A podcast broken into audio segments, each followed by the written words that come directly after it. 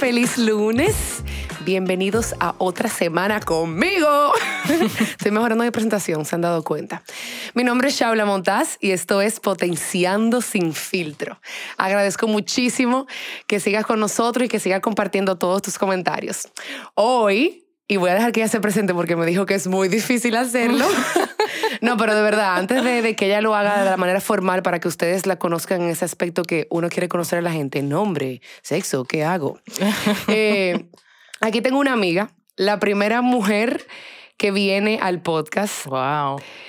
De verdad que... Me siento honrada. No, y mira, y que para mí, yo cuando pensaba, cuando pensaba en personas, que yo decía, yo necesito que la gente escuche su punto de vista, porque cualquier tema que yo converso contigo, o sea, siempre me quedo como con ganas de aprender, pero de aprender de a veces hasta de manera teórica, como que déjame buscar este artículo para darle doble clic, pero también porque me gusta mucho de que tú eres objetiva, tú logras ponerte en la posición del otro sin perder tu punto de vista, que eso me ha enseñado mucho, porque lo lo ato mucho como a la firmeza de carácter, pero con humildad.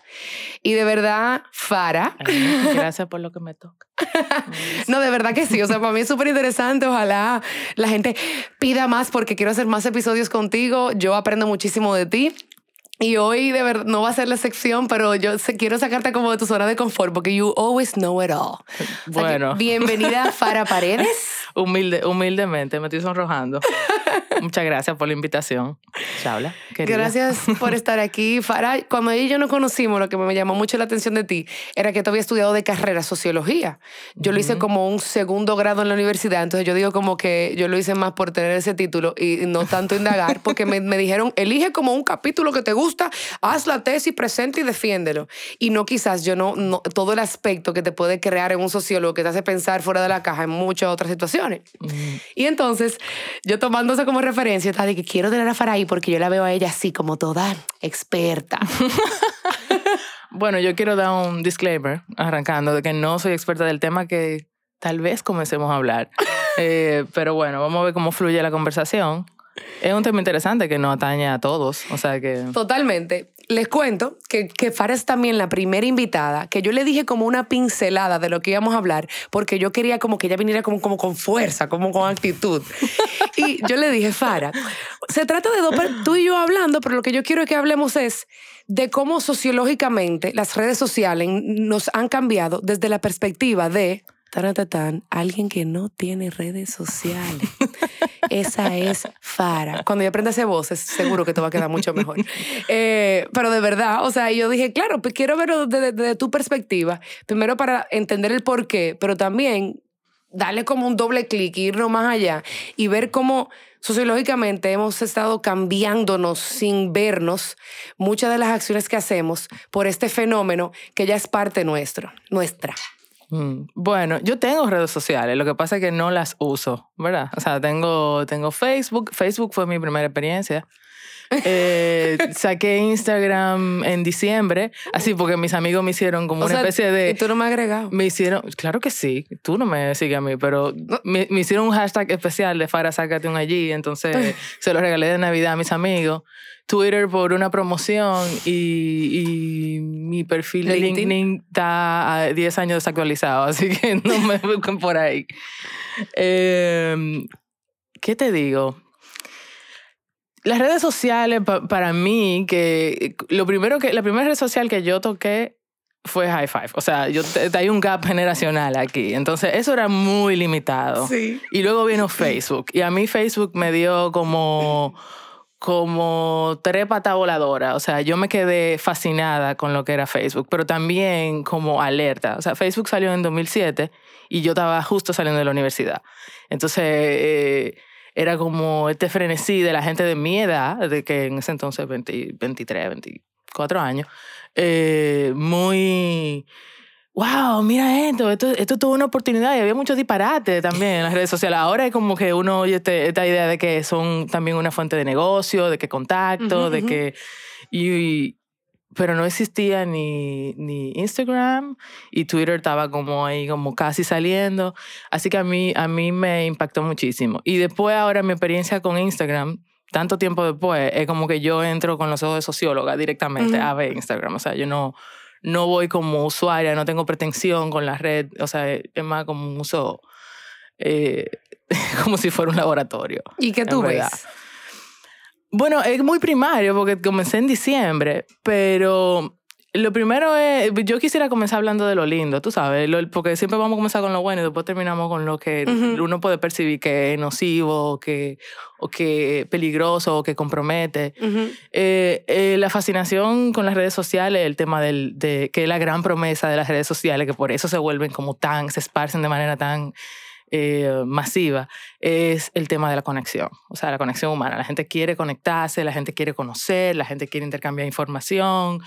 Y eso hace, eso es una necesidad eh, humana primaria. O sea, todo el mundo quiere conectarse, tenemos una necesidad de acercarnos al otro.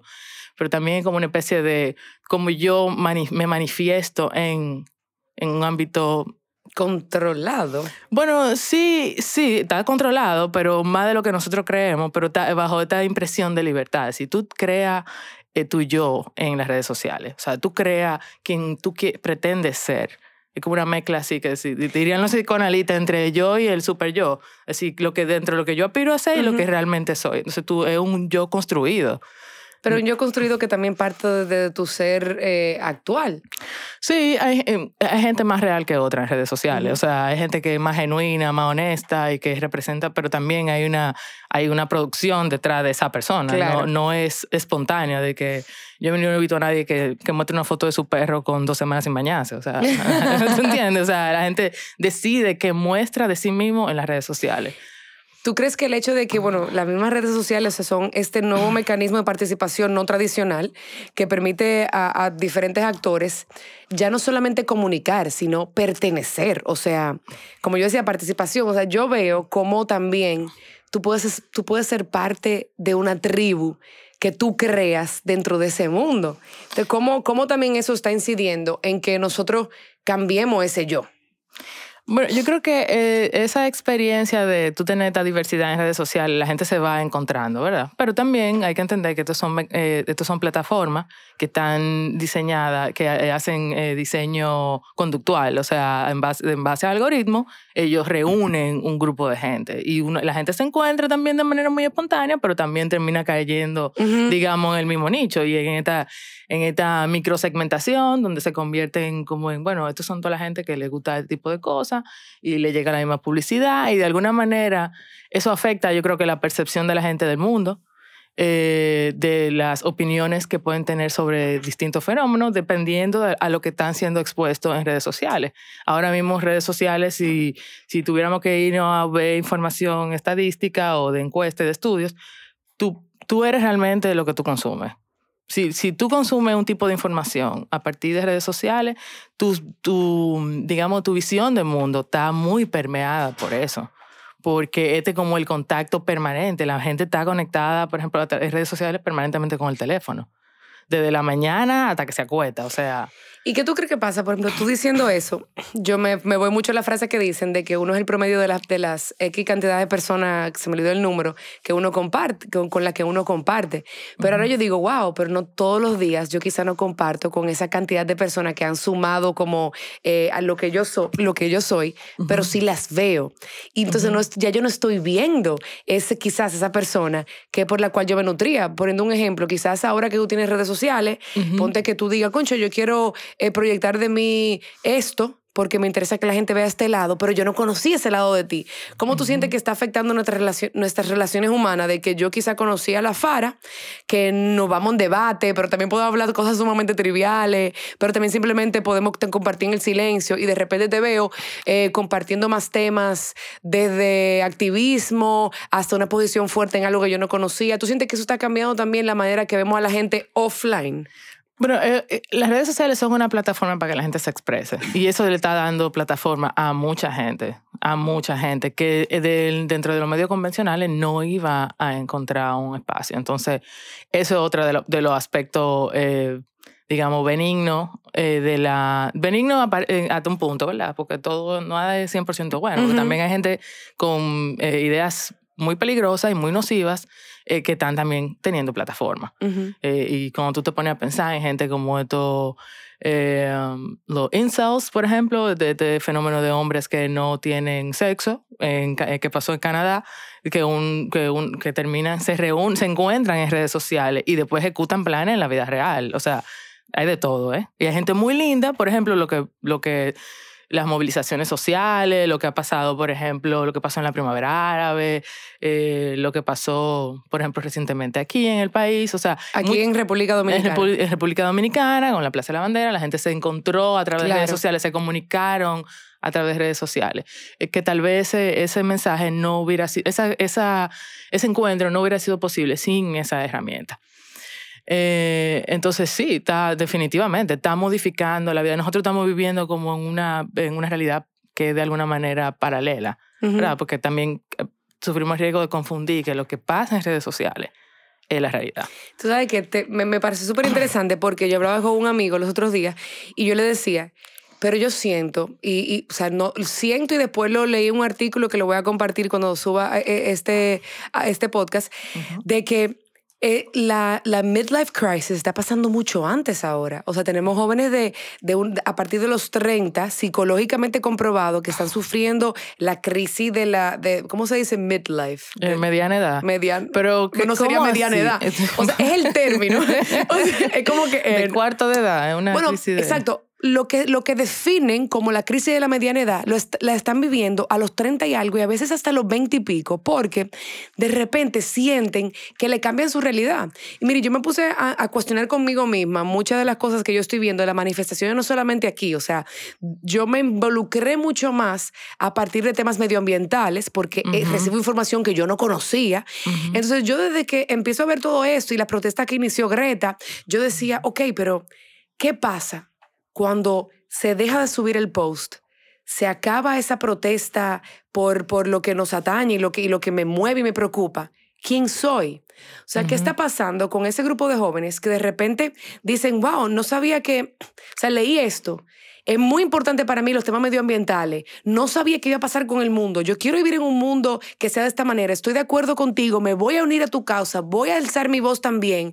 Y si en de- redes sociales. Cl- Claro, no me, no me hagas empezar con lo- todo lo que yo digo, de que montate en la guagua y vete para el barrio. Eh, cuando, cuando esa persona que fue el líder, que impulsó eso, cesa su voz porque empieza a, a- a- a enfocarse en la acción, que es lo que entendemos que todos también tienen que tener un, un balance. ¿Qué pasa con ese joven, o no joven, no, con esa persona, porque no puede, no puede haber pasado todo en otros aspectos? Concho, ¿qué tú sientes que está pasando cuando esa persona dice, "Pe- pero, pero ella se cayó y yo como que yo no ten- creo que no tengo más nada que decir o ya dije lo mismo, ¿qué hago? ¿Quién soy? ¿De verdad me importa esto? Ahora de repente hay, hay temas políticos. Soy, también me, me preocupa lo político o quiero enfocarme en algo o me preocupa la- el género. O sea, yo siento y quiero saber cómo tú lo ves, Ujú. que las redes sociales nos están dando, nos están despertando el pensar, nos están permitiendo expresarnos, pero también yo siento que nos están confundiendo y estamos mezclando mucho el para qué lo estoy haciendo, Ujú. porque queremos pertenecer a ese mundo, Exacto. pero después cuando nos, nos paramos de la cama no es ni pie izquierdo ni pie derecho, es que no sé con qué pie porque quiero volar.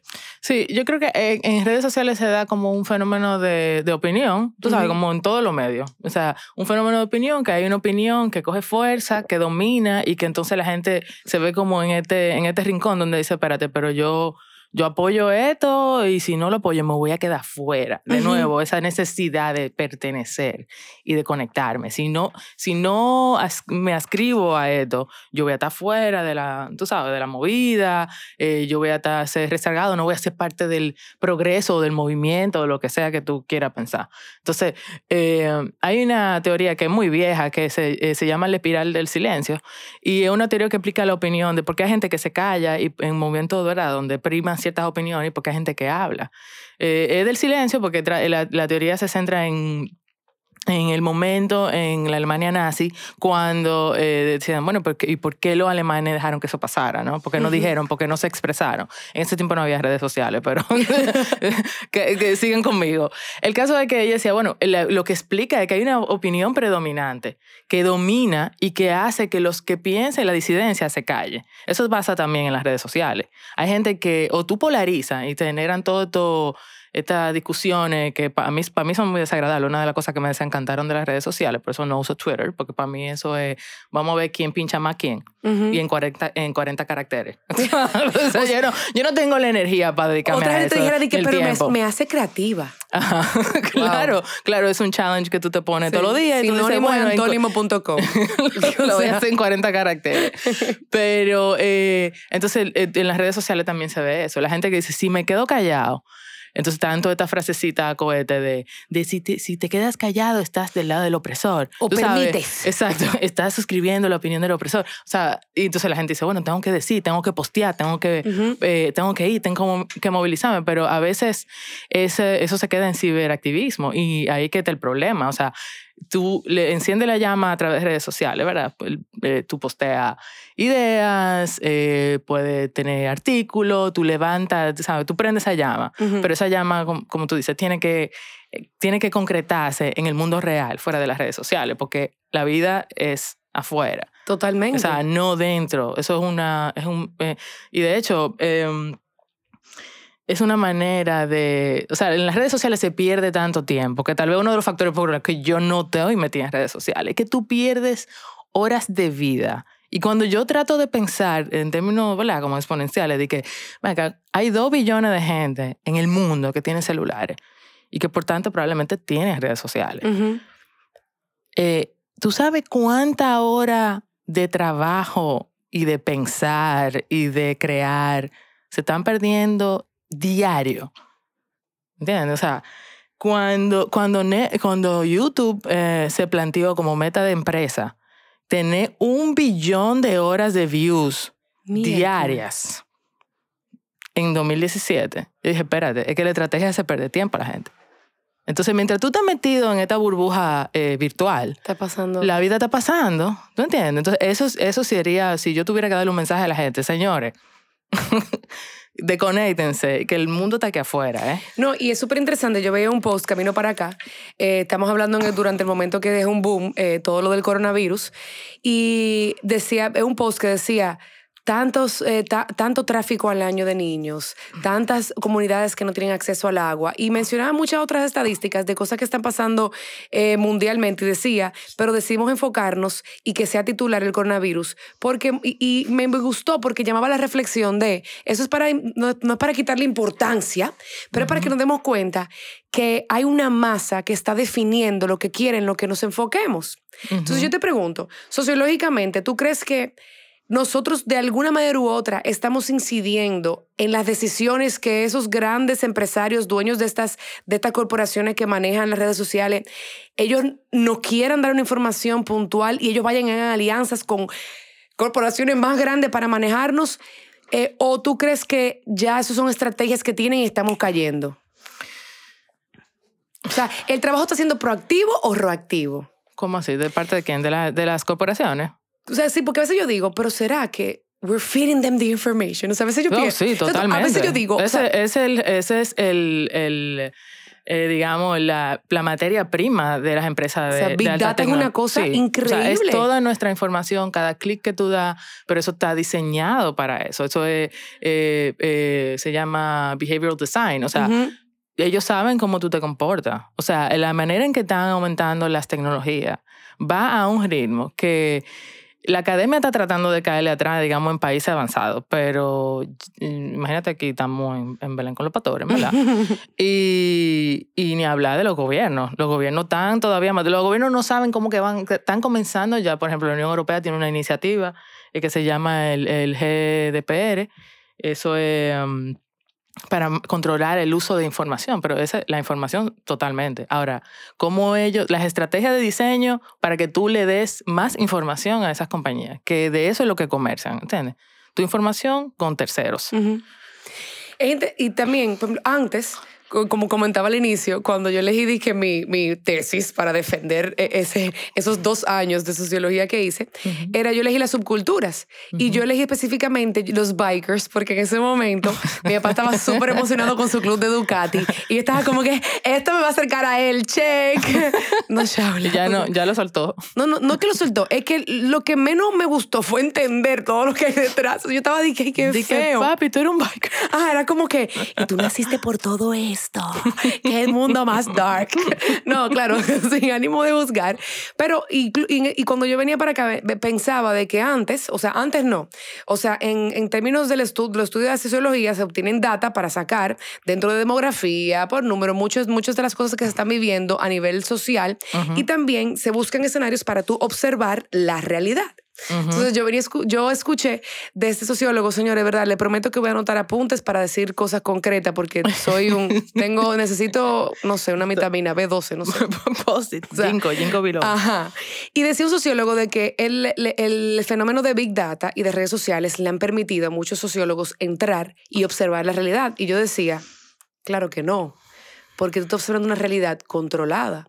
Entonces, ¿hasta qué punto esa realidad controlada por lo que una empresa de un país que tiene otros intereses, que tiene una, una, una, cultura, está incidiendo quizás en mí, una media isla, y yo estoy entregando una data que no representa quienes somos. Para que, para que tú generes políticas, para que tú hagas programas y para que tú trabajes con, con la cultura de mi país en, en crecer. No sé si me fui como en un viaje, pero como tú, de la perspectiva así mucho, no quizás no tanto académica, pero de todo lo que tú has leído, tú ves de que estamos distorsionando, distorsionando la realidad. Entonces, aquellas personas que sí trabajan día a día para llegar a, sea porque tú estás vendiendo un producto de consumo masivo o porque estás creando políticas para mejorar una sociedad, estamos obteniéndolo de fuentes que no son, no son lo que yo lo vivo y no están, y no están hablándome en el lenguaje que yo vivo cada día. Bueno, mira, yo creo que, eh, o sea, la, la, investigación que se puede hacer en redes sociales, hay muchísimas maneras de tú investigar en redes sociales, pero eh, tú tienes que tomar en cuenta que tú estás en un ambiente controlado. O sea, claro, eh, es una, un diseño para afectar conducta basado ya en, en, investigación anterior de ciencia de la conducta, como la, la psicología, como la misma sociología.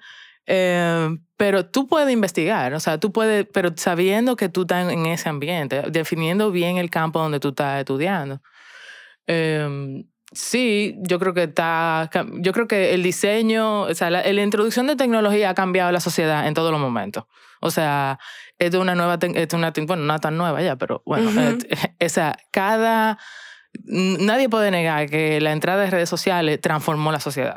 Eso, eso es puntual. ¿Generó este, este mundo paralelo? Sí, pero te está transformando la manera en que nos comportamos.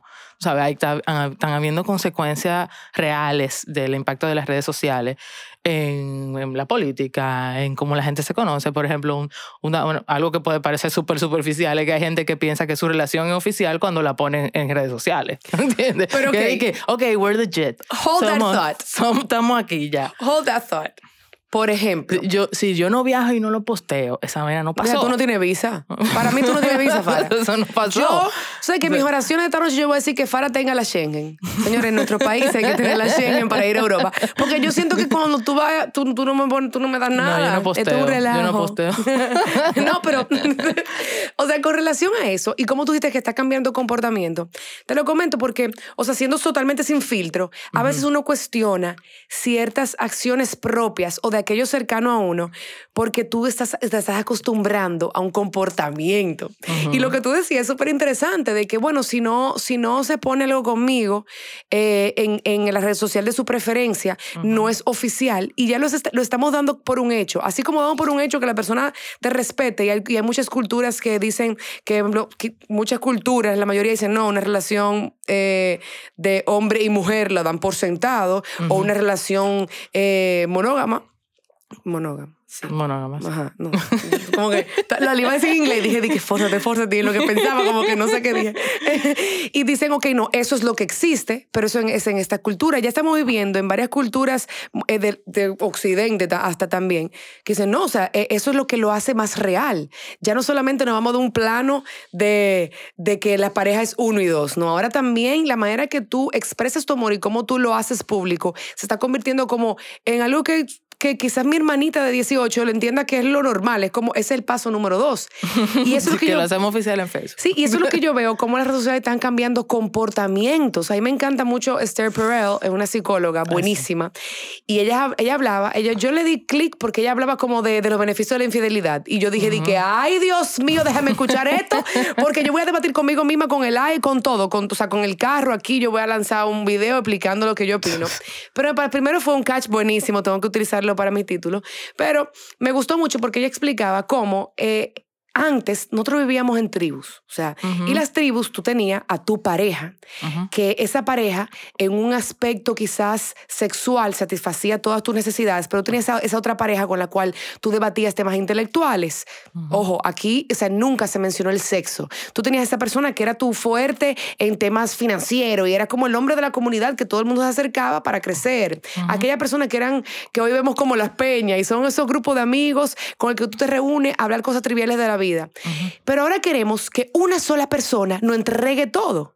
Queremos que, supla todo lo que antes era una aldea. y yo siento que eso es porque estamos viendo que lo que se está proyectando, y específicamente nosotros que tenemos muchísima influencia norteamericana, donde se proyecta el, el, el American Dream, que es básicamente perfección, entre comillas, lo estamos viendo también en las relaciones humanas y estamos viendo de que como, claro, mi pareja es, o sea, cuando yo le hablo del de Dios, el tipo entra en nirvana y ya y se fue hasta a hacer un, el Eat, Pray and Love. Cuando yo le hablo de finanzas, él y yo tenemos una una, noche de que, o sea, queremos recibir todo de una sola persona porque entendemos que una persona tiene todo por lo que proyecta. Ese fue mi propio análisis.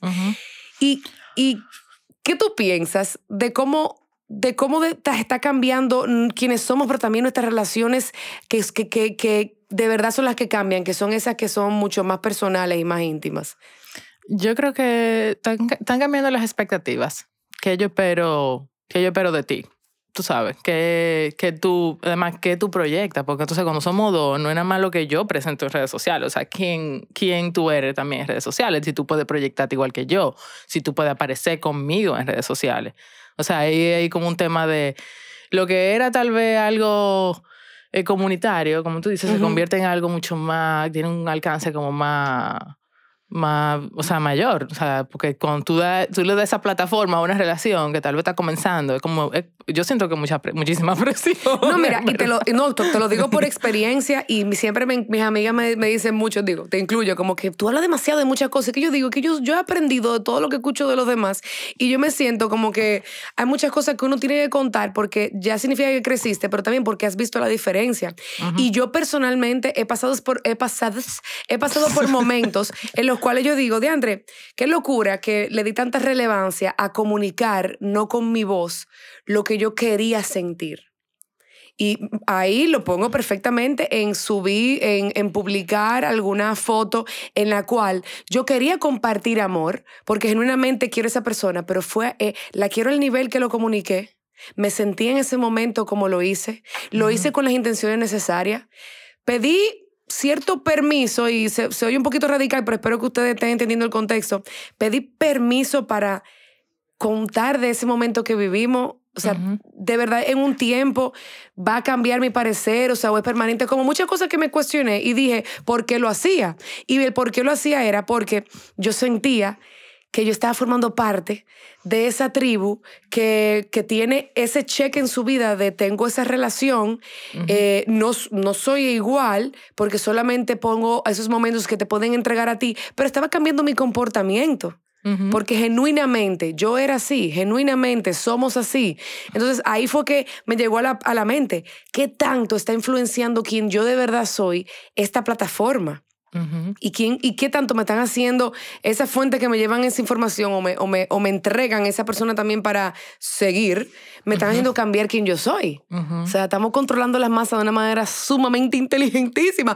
Yo confieso que yo quiero trabajar ahí, como, hey, como un títere que mueve el brazo. Todo el mundo baila shake. Sí, tú sabes, todo, todo está muy bien y muy divertido, hasta, por ejemplo, en contextos de, digamos, de democracia todo está muy bien, pero no queremos que eso caiga en manos de quien no debe. Ahora mismo están las corporaciones beneficiándose increíblemente de algo que nadie le daba valor, que era su, a su información privada y a, esta utilización de, de sus datos. Pero, eh, o sea, de que es una estructura realmente genial, lo que se ha diseñado, el trabajo de un montón de gente increíblemente creativa. Eh, o sea, ahí está Silicon Valley, eso no es, de que son las empresas que más crecen, que se están valorando muchísimo en el mercado. Sí, como o sea, dicen en el, en el business world, los números están hablando. pero ya es como cuando tú piensas del otro lado, o sea, cuál es el efecto en la gente, cuál es el efecto a nivel de salud mental en las personas, quién no puede cumplir estas expectativas, con quién me estoy comparando, cómo eso, esa pregunta que tú me hacías, cómo afectan mis relaciones mis relaciones más primarias, más cercanas. Ujú. O sea, eh, mi vida es lo que yo proyecto, mi relación es lo que yo proyecto. Eh, hay gente, por ejemplo, que se quilla si, le, si, si no le escriben por Facebook, aunque tú lo llames. Porque necesitan, necesitan que tú le des esa validación, que tú le escribas en su muro feliz cumpleaños y que es una poesía, porque si no, es de que tú me quieres menos. No, y es, ¿sabes qué? A mí me pasa con Facebook y los cumpleaños que yo decidí, bueno, como he, como he tenido el chance de, de estudiar en otro país y conectar con personas de otra cultura y tener amigos como que quizás no viven en, en- aquí en República Dominicana, uno lo agrega en un momento por algún proyecto o alguna coyuntura que te conocí en tu casa. Y yo tengo una regla. Si cuando yo entré a Facebook ese día, veo que en cumpleaños, que yo lo tengo para acordarme del cumpleaños porque yo amo felicitar y amo como celebrar, pero se me olvida.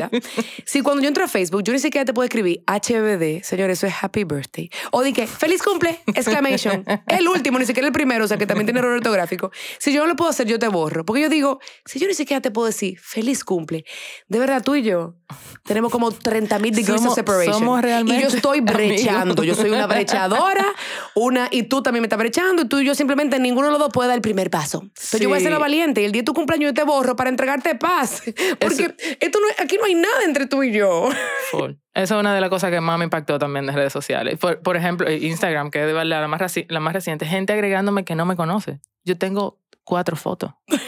O sea, ¿qué es lo que, qué es lo que tú quieres ver? Mira, yo tengo- ¿Qué es lo que tú yo quieres tengo- ver? Yo no quiero verte. O sea, yo Exacto. tengo a mis amigos, eh, pero para mí es como que no, porque se ha vuelto como este esta ventana donde tú acechas, donde tú miras de que mira, ¿qué está haciendo fulana?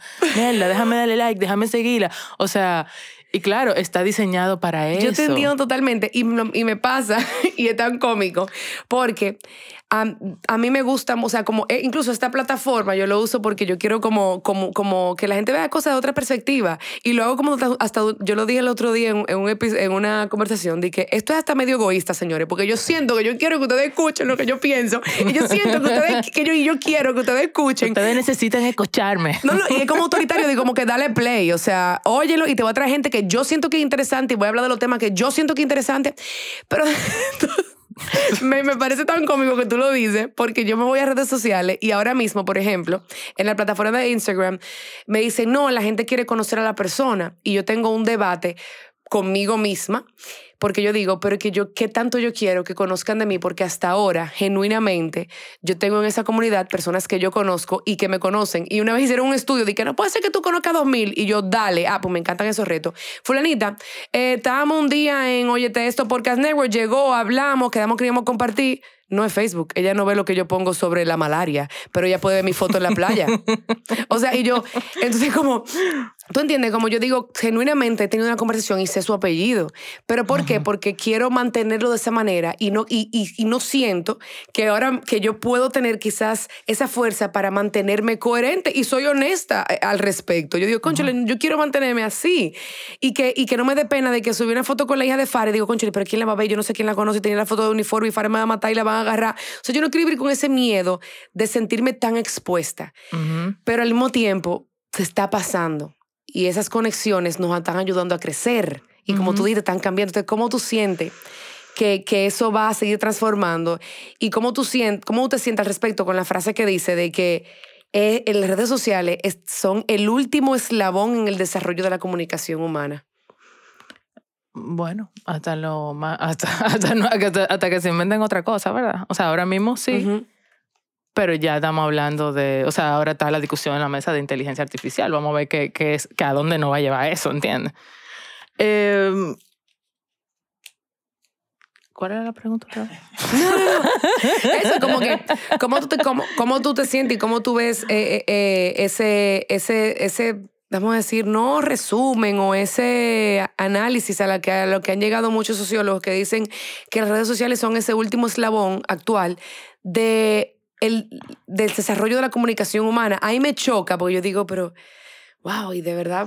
Es que, es que, es que de verdad, si algo no demostró que nada es final, eh, no está demostrando los cambios tecnológicos. O sea, si tú estás pensando que esto eh, comenzó en 2017, ahora estamos en 2020, en 2007, perdón, y estábamos en 2020, y todo lo que ha pasado, cuando yo le digo a mi hija que yo tenía que conectarme en dial-up, mi hija tiene 10 años, y para ella, eso que, ¿qué? ¿Qué es eso? O sea, los cambios tecnológicos van a ir a un nivel tan, están yendo a un nivel tan rápido que yo creo que esa, esa, esa aseveración es un poco como, o sea, el, el último eslabón ahora mismo. Claro, el momento. Pero eh, estamos hablando de que en un año, en dos años podemos estar hablando de otra cosa.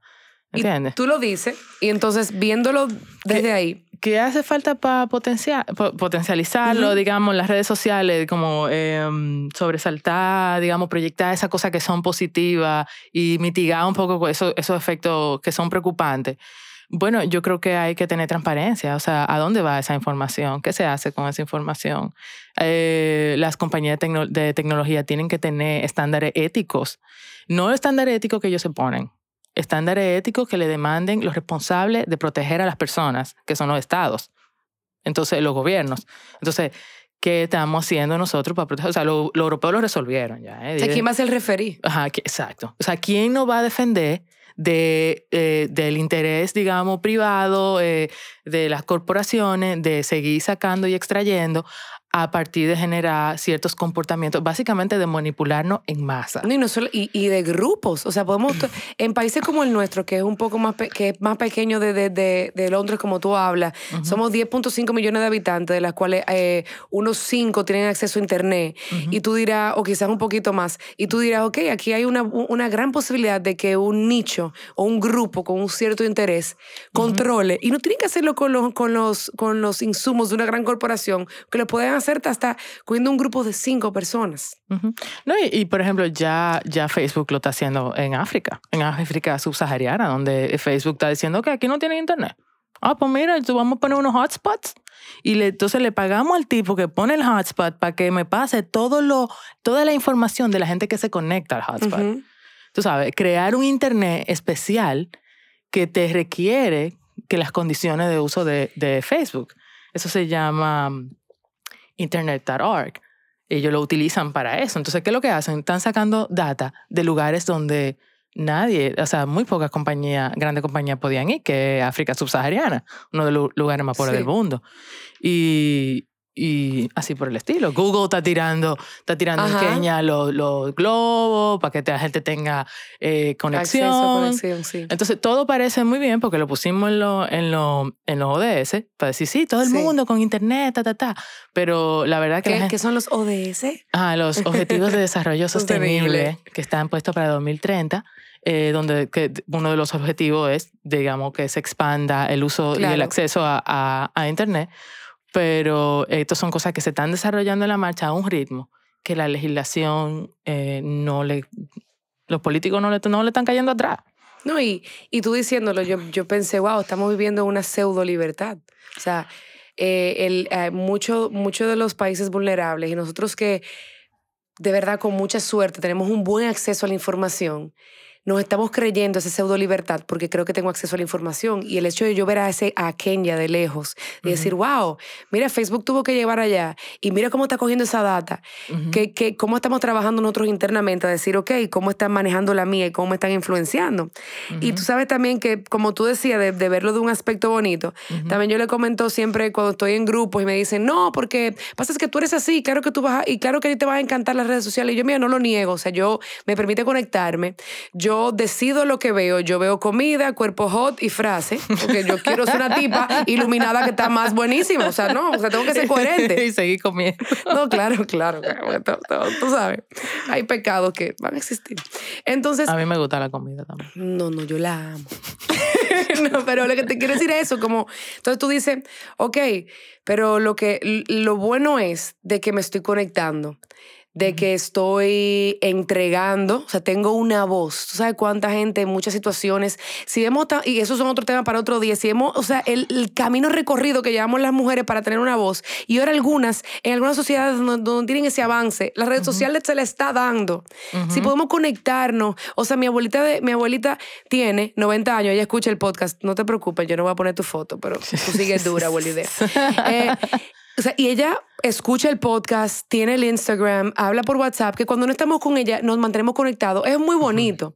Lo que yo siento es que, como tú dices, así como en todos los aspectos, tienen que haber como organismos que ayuden a controlar, porque el orden está para algo. hay, hay, ya, por ejemplo, en nuestro país ya hay una estrategia de ciberseguridad, pero no sabemos si eso está enfocado en realmente en las personas o es algo más militar. Tú sabes, como que todavía no está tan esparcida la información sobre esa estrategia. Y yo creo que sí, que los usuarios necesitamos, necesitamos también controles. Protección. Estoy aprendiendo a toser también en lo que grabo. Esto, esto, es un ejercicio. Voy a aprender a usar las redes mejor y voy a aprender a toser. ¿Tú sabes qué? ¿Qué ¿Cuáles son tres temas que tú quisieras que la gente hablara más sin filtro en las redes sociales? ¿Cuáles son tres temas que tú sientes ahora que entraste en Instagram a partir de diciembre? Oh my God, 2020 entró. ¡uh! Esto fue súper sarcástico también, yo no soy así. no, 2020 eh, comenzó Pero ¿cuáles son cosas que tú sientes en el, tiempo, en el poco tiempo que tiene utilizándolas que la gente debiera expresarse más sin filtro en las redes sociales? Oh, wow que la gente dice muchas cosas, ¿entiendes? la gente dice de todo ahí. Em, mira, a mí, tal vez por mi, mi bias eh, sociológico, a mí me gusta que la gente hable, hable de política. Okay. A mí me gusta oír la gente discutir, pero, pero el debate, digamos, eh, de ideas. Eh, eso, hay gente que lo coge por un momento, tú sabes, como todo el tema, sí, estamos, hemos despertado. Bueno, yo quiero que la gente esté más despierta pero no, no un rato, ¿no? Sino, sino siempre. Eh, más de temas de ciudadanía. Eso me gusta cuando lo veo. Eh, no sé si tú te acuerdas, por ejemplo, había un, algo que se difundió en las redes que era de que una cera para la Kennedy. Un pedazo de, era un pedazo de una cera, una Kennedy, y eso comenzó a difundirse por redes sociales y se logró que se resolviera. Yo creo que eh, es como ese mecanismo de utilizar las redes como para generar cambio. Eso, la Kennedy es una calle aquí en, en Santo Domingo. Perdón, que esta es una audiencia internacional, exacto. y yo vine muy local. Entonces, entonces, porque no sabía que era una audiencia internacional. Pero bueno, en fin, es un podcast. Eh, el caso de que eso me gusta. Cuando tú logras, cuando algo que pasa en las redes, que la gente se comunica y se pone de acuerdo y, y hay un cambio, eso me fascina. Yo quisiera ver más eso. Eh, a mí también me gustan las la, la fotos y los videos de perrito. That's my guilty